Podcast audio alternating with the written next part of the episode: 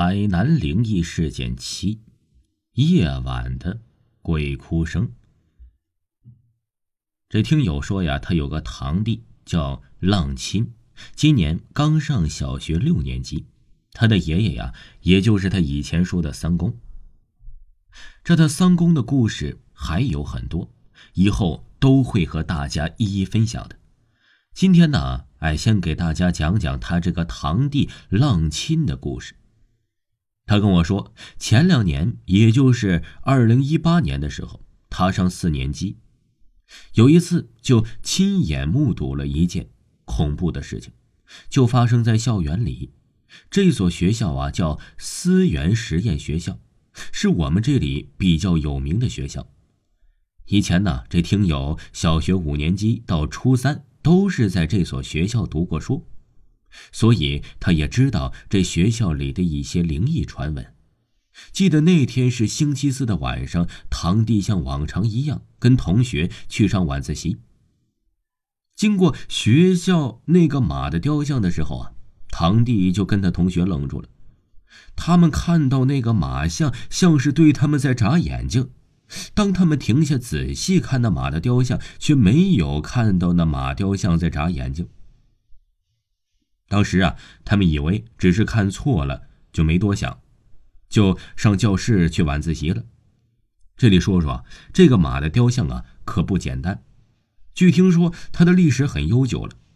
这个思源学校是二零一一年才建成的，以前是一座很旧的小学，叫马坡小学。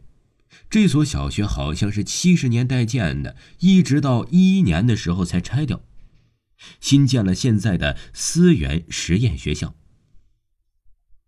这个马的雕像就是以前的马坡小学留下来的，所以现在都有四十几年的历史了。也听人说过，这马的雕像半夜十二点后啊，就会发出几声怪声。当然我没听到过，但是学校总有这样的传闻，说那马雕像的肚子里有不干净的东西。当然，也只是传闻，咱也不清楚它是不是真的。堂弟到教室后啊，就找了自己的位置坐了下来。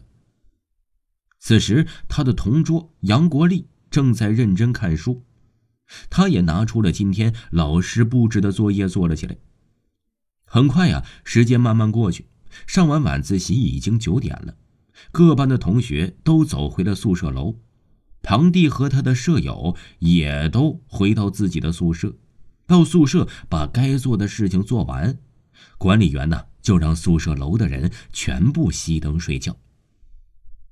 关灯半小时后啊，堂弟他睡不着，就和隔床的林国海小声的聊天。没聊多久啊，他下铺的潘孝良也讲话了，说道：“老秦，你和国海两人聊什么呢？这么神秘。”你当我们听不见吗？此时，他宿舍里的吴川本和林师专也说道：“是啊，聊什么呢？讲给大家听听吧。”原来呀，明天的星期五要回家了。宿舍的同学们也都还没睡，一直在听他俩聊天。他堂弟笑了笑啊，也没什么，就讨论明天回家了去哪玩。然后国海啊。说他要去这河里抓螃蟹，他说他们村子里有条小河，河里有很多小螃蟹，想抓来烤着吃。他问我要不要去他家呀，抓着小螃蟹呢。这时候，他对面的王培凡说道：“哦，原来是这样啊！一说到烧烤螃蟹就想吃，我只吃过煮的螃蟹，还没听说这螃蟹能烧着吃啊。”说完，这隔床的林国海就说道。这你就不懂了，你见识的太少了吧？